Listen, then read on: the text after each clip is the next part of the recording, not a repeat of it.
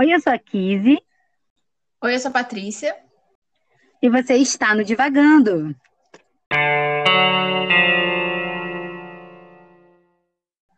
Oi, gente. No episódio de hoje, nós vamos falar sobre o retrato de Dorian Gray, do autor Oscar Wilde. Para quem não conhece, o livro conta a história do Dorian Gray a partir de duas amizades dele. Uma é de um artista chamado Basil Hallward e a outra é o Lord Henry Wotton. O Dorian, no início da história, ele serve de musa inspiradora para o Basil e ele acaba pintando um retrato do Dorian, que é incrível, é a melhor obra dele. E nesse mesmo dia, o Dorian acaba conhecendo o Lord Henry. E nessa conversa, o Lord Henry começa a expor as suas ideias e as suas opiniões para o Dorian. Ele faz um, longo discurso sobre a juventude é, e sobre a perda dela, e isso influencia o Dorian de tal forma que ele faz um pedido meio desesperado para manter a juventude dele. Nisso ele começa uma relação com esse retrato que o Basil pintou. A partir daí, a história do Dorian se desenvolve e ele descobre que tudo que acontece com ele que traria marcas físicas, ele não as recebe. Ah, essas marcas elas vão para o retrato. É, e com isso ele decide viver uma vida quase que dupla, em que, por um lado, ele vira um membro ativo da alta sociedade britânica, é, e por outro, ele resolve ter diversos tipos de experiências diferentes, já que ele conta com esse recurso do retrato para manter a, a, a juventude e a aparência dele intacta. Para mim, esse livro foi bem. É... Ele foi bem mais fácil de ler do que os últimos que a gente tem lido para o podcast.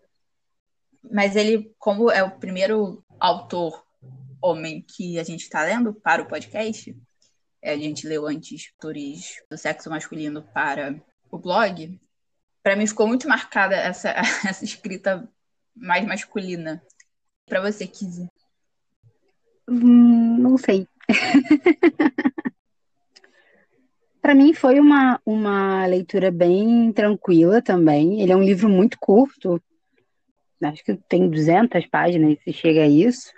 É uma história muito, muito objetiva, né? Não tem muitos, tem, tem longuíssimos diálogos e muita divagação, mas apesar disso é um livro curto, né? Que tem, tem os seus acontecimentos é, muito encadeados um no outro. E é um livro que foi. Eu tinha uma, experiência muito traumática com esse livro, porque eu lembro, eu era nova, estava no início da adolescência. É, eu acho que a minha irmã leu. E eu peguei para ler também, só que eu não entendi nada e eu falei, gente, que coisa doida. E, enfim, não era meu estilo, então eu parei, fui ler outras coisas, fui viver a vida. Então, eu não é uma, uma experiência traumática, mas é uma, uma não necessariamente um trauma, né? Mas é uma experiência de afastamento, assim, né? Eu, eu tinha essa, essa impressão de que eu não iria gostar do livro. Mas eu gostei. É, talvez não seja meu livro da vida, talvez não. Mas eu achei um livro muito interessante. E realmente ele tem essa, essa escrita masculina muito clara, né? Principalmente a partir das experiências e das falas ali do, do Lord, Lord Henry, que às vezes consegue ser um babaca e o Dorian. Eu vou dizer por consequência do Harry, mas eu não sei se é por consequência, porque a gente também só conhece o Dorian a partir do momento que ele tem contato com o Basil e o, e o Harry.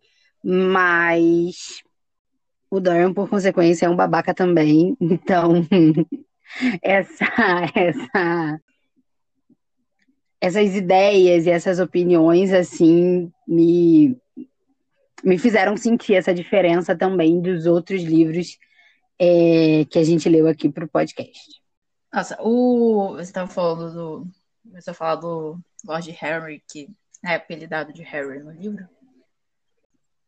Eu tenho várias anotações que são assim, eu quero socar ele. Porque o homem babaca ridículo, machista, preconceituoso. Ai, Sim, meu Deus do céu. Ele é tudo de É. ruim. É, todas as misturas de, de características ruins você pode colocar nele. E o pior, assim, é, logo no início, acho que logo quando o primeiro diálogo é, é o Basil e o, e o Harry, né? E aí o, o Harry dá uma opinião e o Basil fala: Você não tá falando sério, né? Ele não fala assim, mas se fosse eu falando, ia falar desse jeito. É, você não tá falando sério, né? Você não acredita nisso. E ele continua dando as opiniões dele, e você. No fundo, assim, você não sabe se ele tá dando a opinião dele mesmo ou se ele só quer incitar as pessoas, sabe? E é engraçado porque é, no meu último emprego eu tinha um colega que era meio assim. então tem uns momentos que eu, eu só pensava em quão insuportável é, às vezes, lidar com uma pessoa assim. É, mas você falou que o Dorian também é um babaca e eu não sei, assim, como você disse, não. A gente não sabe como o Dorian seria sem essa influência do Harry. Mas eu sinto que ele seria uma pessoa bem mais tranquila se ele não tivesse essa influência. Tanto que ele não. Porque eu acho que o Harry, por ser mais velho e por ter as opiniões e dar as opiniões do jeito que ele dá, ele acelerou muito o processo de crescimento do Dorian em algumas coisas. Eu acho que todo mundo chega a uma certa idade que vai se olhar e vai pensar ah, a juventude, a juventude passa, a beleza passa, etc. Só que quando você pensa sobre essas coisas com uma certa idade, com uma certa maturidade, você já entendeu que cada fase da vida é uma fase da vida. Então, a juventude tem as suas partes boas, as suas partes ruins, a idade adulta tem as suas partes boas, as suas partes ruins, a velhice tem as suas partes boas as suas partes ruins. E o Dorian, ele acaba chegando a essa consciência, né? Eles falam muito sobre essa questão de consciência, tem vários diálogos, vários, várias exposições sobre a questão da consciência. E eu acho que o Dorian chega nessa consciência de que ele vai perder a juventude, vai perder a beleza dele, que né, é extraordinária, inspira profundamente o Basil, até não chegar a um certo ponto de uma adoração dele. É, ele chega nessa consciência muito cedo e sem ter a maturidade para lidar com essas coisas. E ele não tem a maturidade, eu acho que a, o meu principal problema era esse, essa influência do Harry em cima do Dorian. E o fato que o, o Dorian ele não tinha a maturidade para lidar com as opiniões e os jeitos e a personalidade geral do, do Lord Harry. É, e eu, eu acho que isso é o que influencia principalmente ele, né? Essa, essa esse encontro de uma influência que a gente não sabe se ela é fundamental, é, não fundamental, mas ela, se ela é da essência do Lord Harry e dessa falta de maturidade do Dorian para lidar com isso. E aí a, a, influência que isso tem na vida dele é totalmente é, é trágica. É, se você pensa não só no final do livro, mas se você pensa é, em tudo que o Dorian faz, e tudo que acontece com o Dorian, é trágico, é trágico essa dualidade dele com o quadro, assim, é, é eu acho que a coisa que todo mundo mais conhece, mais já ouviu falar sobre o retrato de Dorian Gray é essa figura do Narciso, né? Um Narciso moderno, de dele encontrar a sua imagem e, e essa imagem afetá-lo de tal forma que ele se enfia e se e acaba com a própria vida. ao meu ver, assim, né? Quando eu terminei de ler o livro, para mim foi a, o maior peso, assim, né? A, a, o cerne da discussão, assim, do livro, para mim é, é, é, justamente essa essa relação da juventude, do medo de envelhecer, né? De perder os bons anos da vida, é, de viver a vida, né? Enfim, e ela acabar, e a sua beleza acabar, e a sua vitalidade acabar, e as coisas interessantes da vida terem fim junto com a sua juventude, né? E aí eu lembrei muito quando a gente é, leu Laranja Mecânica para o blog, uma das conversas, e agora eu não vou lembrar exatamente se foi uma das conversas ou se foi no texto, mas uma das conversas que a gente teve, você, quando as pessoas cresciam, essa violência acabava, né? Porque a violência perdia o interesse, ou algo do tipo. E aí eu lembrei muito disso no livro, né? Não está necessariamente ligada à violência, mas a esse erro, a essa estupidez, a essa vontade de viver a vida descontroladamente, né, de uma sede por experiências novas e erros repetitivos até, né? Mas enfim, por inúmeros erros. Tanto que tem um momento que o, que o Henry fala, numa das conversas, né, de umas das milhares festas que eles estão, que a, a fórmula para voltar à juventude seria repetir os mesmos erros de antes, né? Então, os mesmos erros da juventude.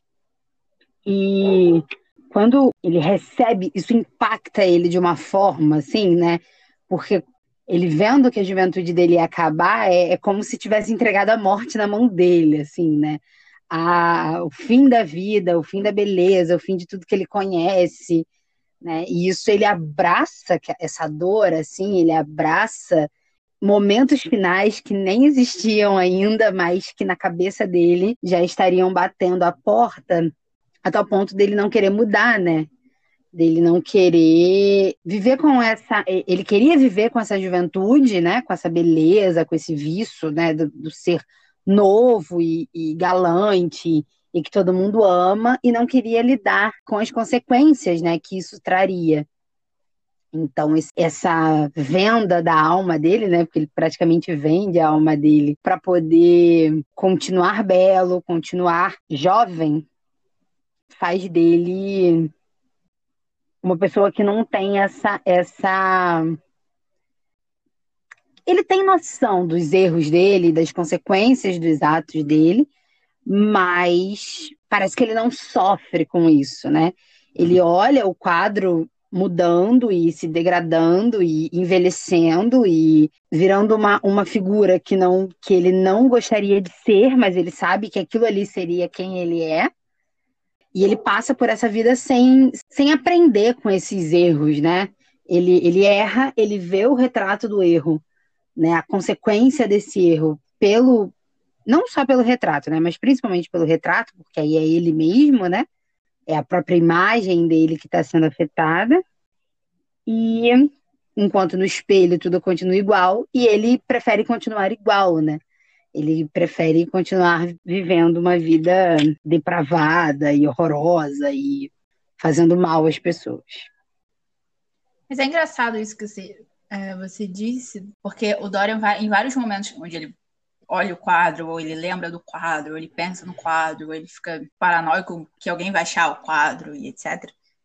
Ele fala que o quadro é o espelho da alma dele, é a alma dele, né, colocada na tela e etc. Mas a questão é exatamente essa, assim. É um espelho que ele não se reconhece. Então, para ele é só um, que você falou, é uma coisa que ele não quer ser, né? Ele não quer ter aquela aparência. É, ele não quer ter aquele, aquela expressão de maldade, ele não quer ver os sinais do envelhecimento, os pés de galinha, as marcas de expressão. Então, como ele não sente as marcas nele mesmo, ele vê pelo quadro, é, é como se não encaixasse na cabeça dele que realmente as ações dele têm, têm consequências, né? Eu acho que a, a primeira vez que ele percebe né, que o quadro mudou é muito significativo isso, porque ele vê, ele já começa a sentir uma certa ojeriza em relação ao quadro, apesar dele de ser uma mudança ainda pequena em comparação ao que vai se tornar. Ao invés dele parar e pensar, olha, essa mudança aconteceu no quadro, porque isso isso aconteceu, o meu envolvimento nisso é esse, então eu preciso tomar cuidado e viver a minha vida de um jeito, né? Já que essas marcas não vão, vão vir para mim e para minha pele, eu preciso viver de um jeito que essas marcas elas não se multipliquem de alguma forma, porque eu estou vendo que, o que elas fazem comigo, né? Como se fosse realmente um espelho da alma dele. E ele toma exatamente a decisão ao contrário e resolve assim: eu vou na onda do Lord Harry, eu vou, né, eu vou farrear, eu vou ter todo tipo de experiência possível e imaginável, porque é isso que vai trazer felicidade ou vai me trazer sentido para a vida. De qualquer forma, eu acho que mesmo o Lord Harry, com todas as opiniões às vezes extremamente descabidas que ele tem, e a influência que isso tem no Dorian e na vida dele, É, eu acho que existe um ponto ali. Eu acho que a gente pensa que a sociedade vitoriana era extremamente hipócrita, extremamente até quadrada e mente fechada em relação a certas coisas. A gente vê isso né, em certos preconceitos, em certas descrições que, que o autor faz e o narrador faz dos outros personagens que aparecem, né? E todos eles, na sua maior parte, assim, sendo da alta sociedade, ou sendo da classe média, ou sendo né, gente miserável, etc.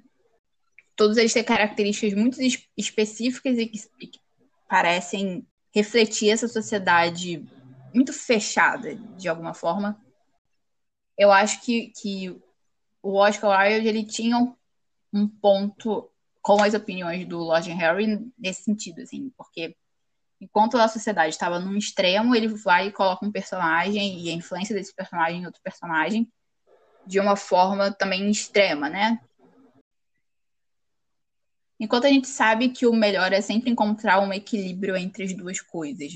A gente realmente, sim, precisa ter experiências na vida, nem todas elas vão ser legais, a gente não, às vezes, machuca os outros, causa coisas que não são legais para outras pessoas ou para a gente mesmo. Mas realmente, sim, a vida ela precisa ter essas experiências. Só que o Lord Harry com as suas teorias e o Dorian na sua vivência levaram isso a um extremo muito grande. E uma coisa que, que me incomodou demais no Lord Harry é o, o momento que ele fica observando o Dorian, né, e essa mudança que está acontecendo com ele, que não é física, não é externa, mas é interna, ele consegue ver a mudança interna, é, pelas opiniões, pelo que o Dorian fala, e o Lord Harry pensa Olha que incrível como esse menino, né, vai ter, vai ser a minha experiência das minha, minhas teorias, de alguma forma. É, e aí isso me deixou muito com raiva dele, porque se você tem uma teoria e você quer testar ela, se é uma teoria né, de vida, é uma teoria humana, você testa ela em você mesmo, você não acha um, uma cobaia para ser a sua experiência. Então. Ele é muito babaca, assim. Ele. Primeiro, a, a primeira coisa, na verdade, que eu, que eu pensei do, do Lord Harry é que logo no início, né, tipo, o Basil tá, tá pintando o retrato do Dorian, né? Tá toda naquela adoração pelo Dorian. O Dorian é minha musa, né? Ele é. Ele tá me fazendo chegar no auge do meu trabalho, quando eu terminar esse, esse retrato que eu estou fazendo dele, vai ser o melhor trabalho da minha vida. Eu não posso perder, né, esse esse modelo, né? Porque ele é o, a encarnação de toda a perfeição na Terra, né? Ele é lindo, ele é encantador, ele é jovem, ele, né, é inteligente, as pessoas gostam muito dele, ele sabe conversar, enfim, né? Existe toda essa, essa adoração do, do Basil pelo, pelo Dória, né? Toda essa, essa fascinação ali do artista, né? Pela, pela sua obra e pelo, pela sua música inspiradora. E aí, o, o Harry faz o que? A maior talaricagem, né? O é um talarico. Porque o Basil, ele vira com todas as letras e fala, cara, não estraga o Dorian, né? Tipo, o cara é bacana, né? Não, se aproxima dele porque vai dar ruim. Né? Não me roube, né? Esse, essa, essa, esse meu objeto de adoração, né? E o que, que o Henry vai lá e faz? Se aproxima do Dorian e, e encanta, né? O, o... Não, não, não encanta, né? Porque aí essa, essa não é realmente só uma culpa do Henry, mas mas é uma. Tipo assim, ele, ele fica, apesar né, do, do Basil não querer ele ali, né? Ele insiste né, nessa, nessa nova, nova relação com Dorian, né? Então ele já começa errado daí, para mim, né? Porque o Basil sabia o cretino que ele era, com essas ideias né, dele, e ele vai lá e fica mesmo assim. Então o, o Harry já tá errado na página 1 do livro, para mim. Ele faz exatamente o oposto. Ele faz exatamente né? do que o, o, do que o Base pediu encarecidamente, né? Ele não falou, poxa, será que. Não, ele, ele, ele, ele pede com todas as letras, né? Para ele não se aproximar do Dorian e ele se aproxima mesmo assim. Então, mas aí tudo bem, o Dorian gosta dele, ele gosta do Dorian. Vida que segue, né? E aí tem esse, esse fator, né, que ele faz do, do Dorian a sua a sua cobaia humana, né, o seu, seu experimento. E muito particularmente, eu acho que é, é um experimento contra ah, contra não, mas é, é um experimento em relação a tudo que o, o, o próprio Henry não viveu ou não quis viver ou não se permitiu viver, assim, né? Porque o, o Henry tem uma vida no campo das ideias, né? É, o que a gente sabe do Henry é que ele é casado, ele vive uma vida totalmente separada da esposa, né? Mas ele não é um homem que entra num, num, num pub lá, né?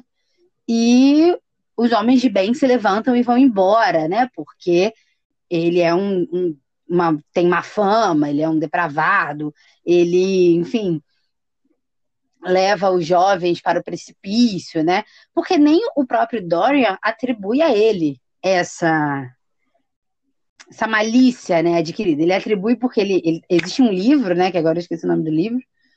Enfim, o Harry, ele empresta um livro para o Dorian e é onde o Dorian resolve experimentar a vida, né, e, e, se aprofundar em toda e qualquer paixão que ele tenha a partir desse livro, como se o livro e ele fossem uma mesma pessoa, né, ou, ou como se ele tentasse reproduzir isso, mas o,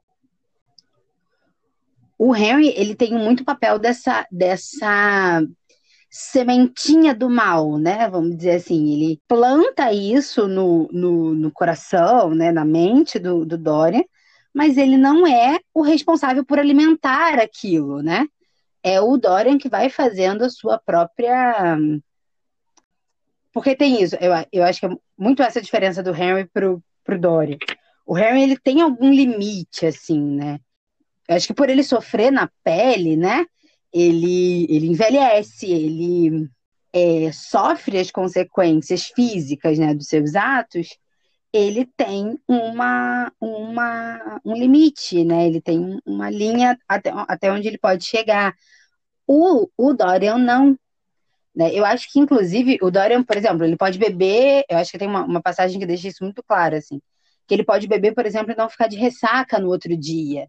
Então ele vai, ele não tem filtro, né? Ele não, ele não é o próprio Dorian que vai, vai alimentando aquilo dentro dele mesmo e vai se tornando uma pessoa absolutamente cruel, né? É, é, a, a, ponto de, enfim, cometer um assassinato, a ponto de é, não se culpar pela morte de uma, de uma pessoa a quem ele dizia amar. É ele que chantageia pessoas, é ele que, ele não tem limite, por exemplo, pra, para bebida, e aí com os novos pupilos, né, com, a, com aqueles que, que se encantam pelo estilo de vida dele, é, vão embarcando né, nesse, nesse mesmo universo, só que como o Dorian não, não tem limites, ele não apresenta os limites para os outros, né? E aí as pessoas vão se viciando no ópio, né? Vão brigando com a família, vão, vão desgraçando as próprias vidas por essa, essa influência sem limite do Dorian. Porque o, o Henry ele é muito no campo das ideias, né? Ele se contradiz no que ele diz. Ele, o, o próprio Basil fala isso para ele, né? Que ele, ele não, o, Basil não acredita que o Harry viva é, e que, que o Harry acredite, inclusive, em tudo que ele diz, porque ele não leva uma vida é, condizente com as palavras que ele fala, né? Mas Mas o Henry, ele é uma pessoa detestável, mas eu não acho que ele seja. Ele é o, o que, o que plantou né, essa dúvida no, no coração do, do, do Dorian, mas eu, acho, não acho necessariamente que ele seja o responsável por toda a maldade e a crueldade no, no coração do Dorian. Assim. Você acha que ele é? Eu não acho que ele seja o responsável, porque, no final das contas, é o Dorian, ele que tomou as, as, ele que fez as escolhas e tomou as atitudes. É, mas eu acho ele principal influência. E a passagem que o, o Basil né, vai, vai conversar com, com o Dorian e ele se culpa pelo que, pelo que aconteceu com o Dorian, eu fiquei muito chocada, assim, porque ele culpa a adoração que ele tinha pelo, pelo Dorian, né? Pela, pela beleza do Dorian, a juventude e etc. É claro que ele alimentou o ego do Dorian nesse sentido, é, uma adoração tão grande, uma certa paixão tão grande pelo Dorian, ele obviamente alimentou o ego dele. Mas é óbvio que a principal influência sempre foi o Lord Harry, né? O, o, o Harry sempre foi a pessoa que, que incutiu as ideias que levaram o Dorian a fazer o que ele fez, né? É engraçado porque o Dorian, ele sempre, quando ele vai pensar alguma coisa, quando você, né?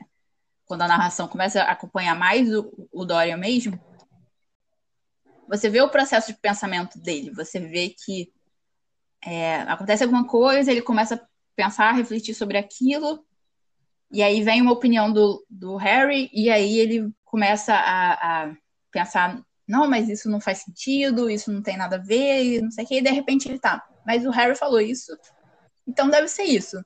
E você fica, não, Dória, não é isso. mas por mais que ele refletisse, por mais que ele pensasse, você entende depois no livro que todas as ações dele têm uma teoria é, atrelada a isso. Eu sinto que faltava um pouco de senso crítico ao Dorian, de parar e pensar que talvez o Lord Harry e os livros que ele, que ele emprestava e as opiniões que ele dava não talvez não fossem tão reais e tão tão condizente com a realidade. Sim, assim. Eu acho que falta muito senso crítico para o Dorian, porque, como, como você disse, né, o, ele trouxe para muito cedo esse medo né, do, do, do envelhecimento e da perda da beleza, da perda da juventude e o que tudo isso acarretava, mas a, a perda dessa juventude também, ela, ela acarreta num, num amadurecimento, né? quando se é novo ali, né, na, na ali na, na, relação do Dorian, ele tinha um mentor, né? Vamos dizer assim, ele tinha uma pessoa mais velha que tinha uma vida que ele admirava, que tinha ideias que faziam sentido para ele, e isso e isso foi é... isso isso teria sido muito normal, né? É, ele conviver com um grupo, enfim, intelectualmente interessante. Eles eram, eles tinham amigos em comum, né? Então eles transitavam nos mesmos círculos sociais e isso seria muito normal enquanto ele aprendesse com os próprios erros, né?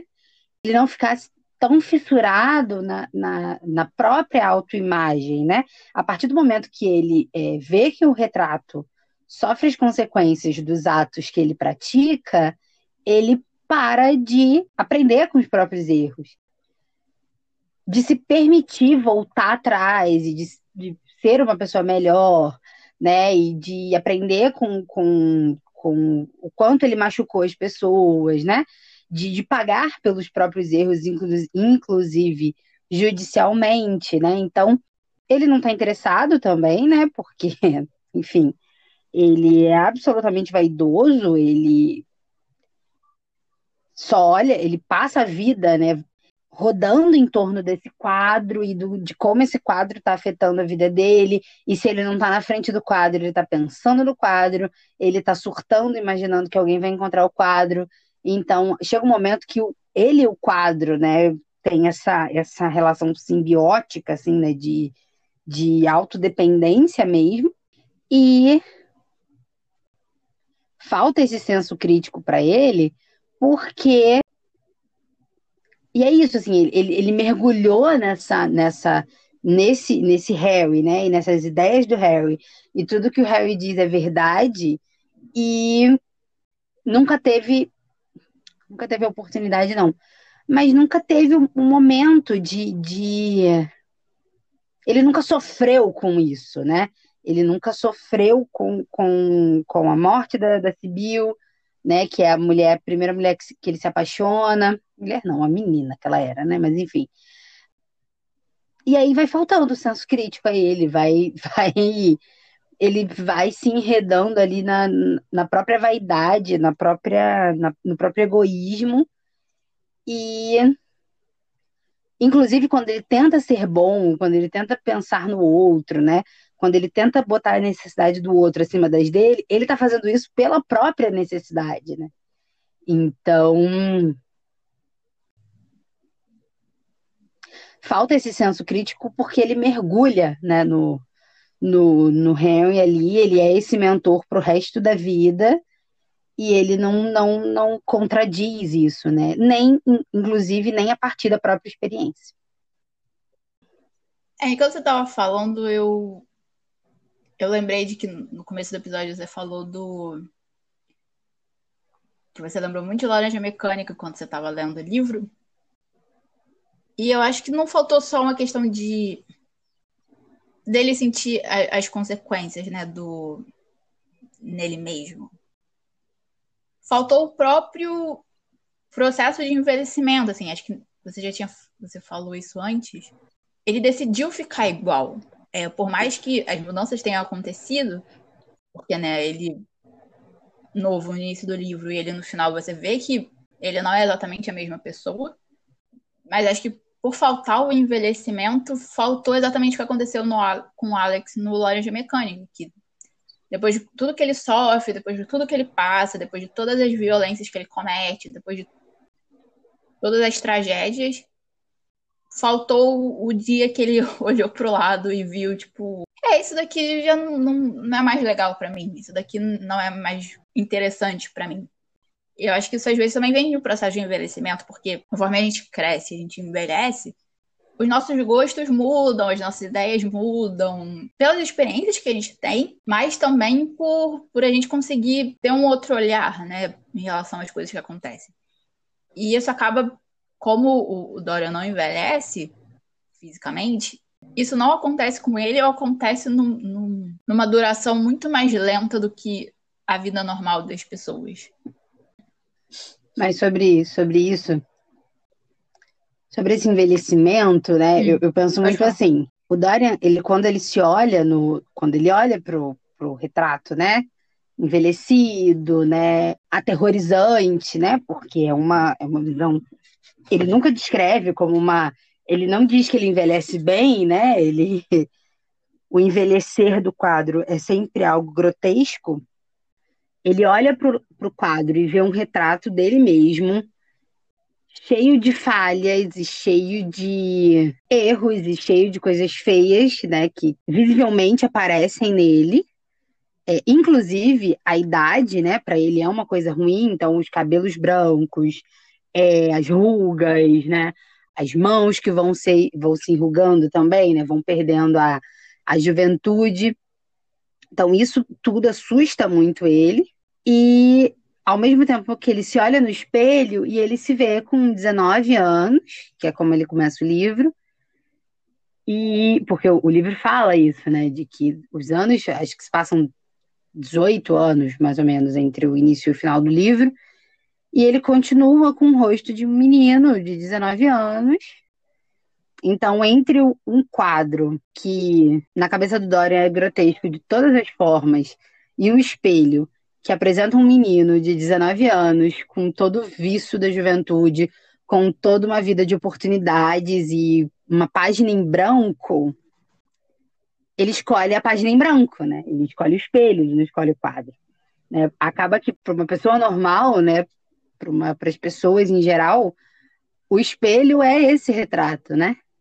É o retrato, é o, o que a gente olha e diz, eu estou envelhecendo, é, eu já não tenho mais, é, o meu corpo não é o mesmo, o meu rosto não é o mesmo, a minha voz não é a mesma, né? O nosso corpo é o retrato da nossa vida, né? É o que é a única coisa que a gente vai ter. Ai, tem um dorama muito bom. Sempre me, me toca quando eu falo disso. É, eu esqueci o nome dele agora, mas eu lembro eu falo. É... que fala, né, que o corpo é a única coisa que você tem para sua vida inteira, né? Não tem como você viver fora do seu corpo nessa terra, pelo menos ainda não foi descoberto isso. Então, o, o, seu corpo traz as marcas da sua vida. Então, é uma cicatriz que vai te lembrar de alguma coisa que você viveu, de como isso doeu, ou de como isso foi feliz. Enfim, é, é o, seu, o seu corpo traz as suas marcas. E o Dorian não trazia essas marcas, né? Então, era ele tinha um retrato, que era o espelho dele, né? O, o real espelho.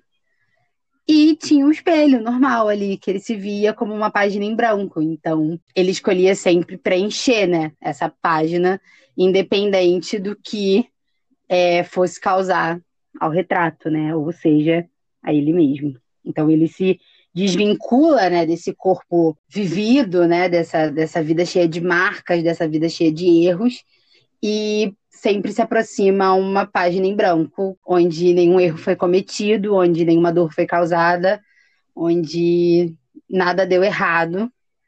E é só viver e ser feliz e dane-se o resto do mundo, porque dane-se o resto do mundo, eu sou jovem e serei feliz para sempre, sabe? É isso que é essa a, o pensamento do, do, do Dória. E o Durama é o My Venus. Mas é, você falando de, dele pensar só na própria felicidade, eu acho que nem só. E dane-se o resto do mundo. Eu acho que não é nem só. Não é a felicidade. Ele não pensa na felicidade dele. Ele pensa no prazer dele. Ele pensa né, nos prazeres que ele pode tirar de beber até cair, de usar ópio, de ter várias relações, de é, ter várias amantes, etc. Ele não. Eu acho que esse é, é, o, é uma das questões que o, que o hedonismo teórico do Lord Harry influencia ele, né? De ele acha que ele vai encontrar felicidade, porque a felicidade é uma das coisas que a gente, como seres humanos, busca normalmente. É, ele busca a felicidade no prazer. Então, quanto mais prazer ele tiver, mais feliz ele seria. Só que a gente percebe que não, porque uma pessoa que sofria as coisas que ele sofria, porque por mais que ele, ele não tivesse as marcas do que ele fazia, aquilo de alguma forma afetava ele. Eu acho que as principais passagens do livro é, mostram isso, esse o que acontecia dentro dele, na mente dele, nos sentimentos dele, a partir do que ele fazia. E aí a gente volta na né, questão do senso crítico. Se ele não conseguia nem ter o senso crítico de parar para pensar que talvez essa busca constante do prazer não, não tivesse trazendo o que ele queria no fundo, né? Faz todo sentido é, essa questão do prazer, porque era exatamente isso, né? Ele não tinha uma, defini uma definição de felicidade, né? Ele não sabia o que era isso, ele não. Ele, ele tem uma busca por esse prazer das mais inúmeras formas, né? Tem, sei lá, um capítulo inteiro só falando de tudo que ele fez, assim, de é o prazer pelo prazer, né? Então teve uma hora que ele se interessou por joias e pedras preciosas, então ele passa a vida é, buscando joias e, e, saber sobre joias e pedras preciosas e mandando buscar em outros lugares grandes pedras. E tem uma época da vida que ele se interessa, e eu fiquei. É, acho que desde a do, de Jane Eyre, né? Que a gente se deu conta de que essa galera tá escrevendo na época que estão, abre aspas, colonizando é, a América, né? Onde estão, enfim, destruindo a América. E matando pessoas, enfim, roubando bens naturais das Américas, enfim, foi a mesma sensação de raiva que eu tive quando eu li né, isso, porque ele manda trazer, sei lá, cocares da Amazônia e, sei lá, instrumentos musicais do Peru, sei lá, sabe? Coisas assim, né, que a gente sabe que acontecia, né, e aí é, enquanto museóloga, temos aí o início dos museus, né? E fica, os, gabinetes de curiosidade vão surgir nesse, nesse momento aí que eles estão vivendo, onde a galera que tinha dinheiro se interessava por alguma coisa e saqueavam, né, a, a, o Brasil, enfim, toda. Não só o Brasil, mas enfim, saqueavam as colônias, né, para alimentar esse, esse, essa curiosidade, alimentar essa esse desejo pelo excêntrico, né? Então isso me deu ai, uma raiva, assim, porque é bonito, né? No, no, livro é bonito, escrito, ai, trouxe um cocar da Amazônia, pele de um animal, né? Mas no duro a gente sabe, né, o que, que aconteceu realmente, né? De todas as mortes, todas as doenças, todas as guerras, todo o desmatamento, toda o saqueamento, né, de, de ouro e madeira e enfim, toda a crueldade que fizeram com as pessoas para trazer apenas um cocar da Amazônia. Enfim, então é essa busca do prazer pelo prazer, né? Só para é, é, é uma característica, né, da, da época talvez, principalmente dessa dessa aristocracia aí que não tinha droga nenhuma para fazer da vida e, enfim, só ficava assim, fazendo nada e pensando nos próprios prazeres e nas próprias nas melhores formas de matar o tempo, né? Porque não tinha realmente nenhuma função social definida. Realmente, é, e essa passagem que você falou também me, me impactou bastante. Eu acho que interesse e curiosidade são coisas naturais, assim, acho que todo mundo acaba tendo. Mas realmente, eu acho que esse é o tema, é um dos temas principais do livro, né? O excesso. Mas é esse excesso e essa necessidade de, de achar o exótico e achar o diferente, trazer novas experiências, novas vivências e trazer tudo que ele traz e coleciona é, no livro sem refletir, sem criticar, sem tem até pensar assim. E você a narração é, é, é ótima porque ele vai listando, né? Aí ele lista todos os instrumentos musicais, aí depois lista todas as, as pedras preciosas, aí, aí lista todos os, os, tecidos, e aí lista todas as figuras que ele leu sobre. E claramente tem essa diferenciação entre, entre o que é o outro, né, o exótico, o, o primitivo, e o que é entre milhares de aspas civilizado e né, rico e alto. E é, é, eu acho que é uma questão de eu acho que é o princípio do consumo, né? De você não. O problema não é você buscar coisas diferentes, novas experiências e conhecer outras culturas, etc. O problema é você consumir o outro como se você fosse. Como se você tivesse que fazer só porque você pode, entre aspas. E acaba que nessa visão que, que o Dorian tem para as coisas físicas e materiais, ele tem também para as pessoas. Ele só ele consome os amigos e consome os, os amores e consome as relações sociais que ele pode acender ou não. Então é um. O Dory acaba sendo um personagem muito, muito, muito corriqueiro, acho que para o mundo que a gente vive hoje em dia, que é um mundo extremamente consumista. Sim, o, o Dorian, né, você falando, me veio a frase, né? Ele, ele consome as coisas, seja de outras, de outros países, né, de outros lugares, ou do, das próprias pessoas, né, que convivem com ele, ele consome tudo como se fosse o dono delas, né. A relação dele com a Sibyl, né, a relação dele com o Basil, deixam isso muito claro. Ele, ele possui aquilo, né, ele é dono daquilo. Então ele faz o que bem entende, né, da mesma forma que ele, como ele faz com as pedras preciosas, né, com os instrumentos musicais. Então é isso, pessoal. A gente chegou aqui no final dessa nossa primeira conversa sobre o retrato de Dorian Gray, do Oscar Wilde.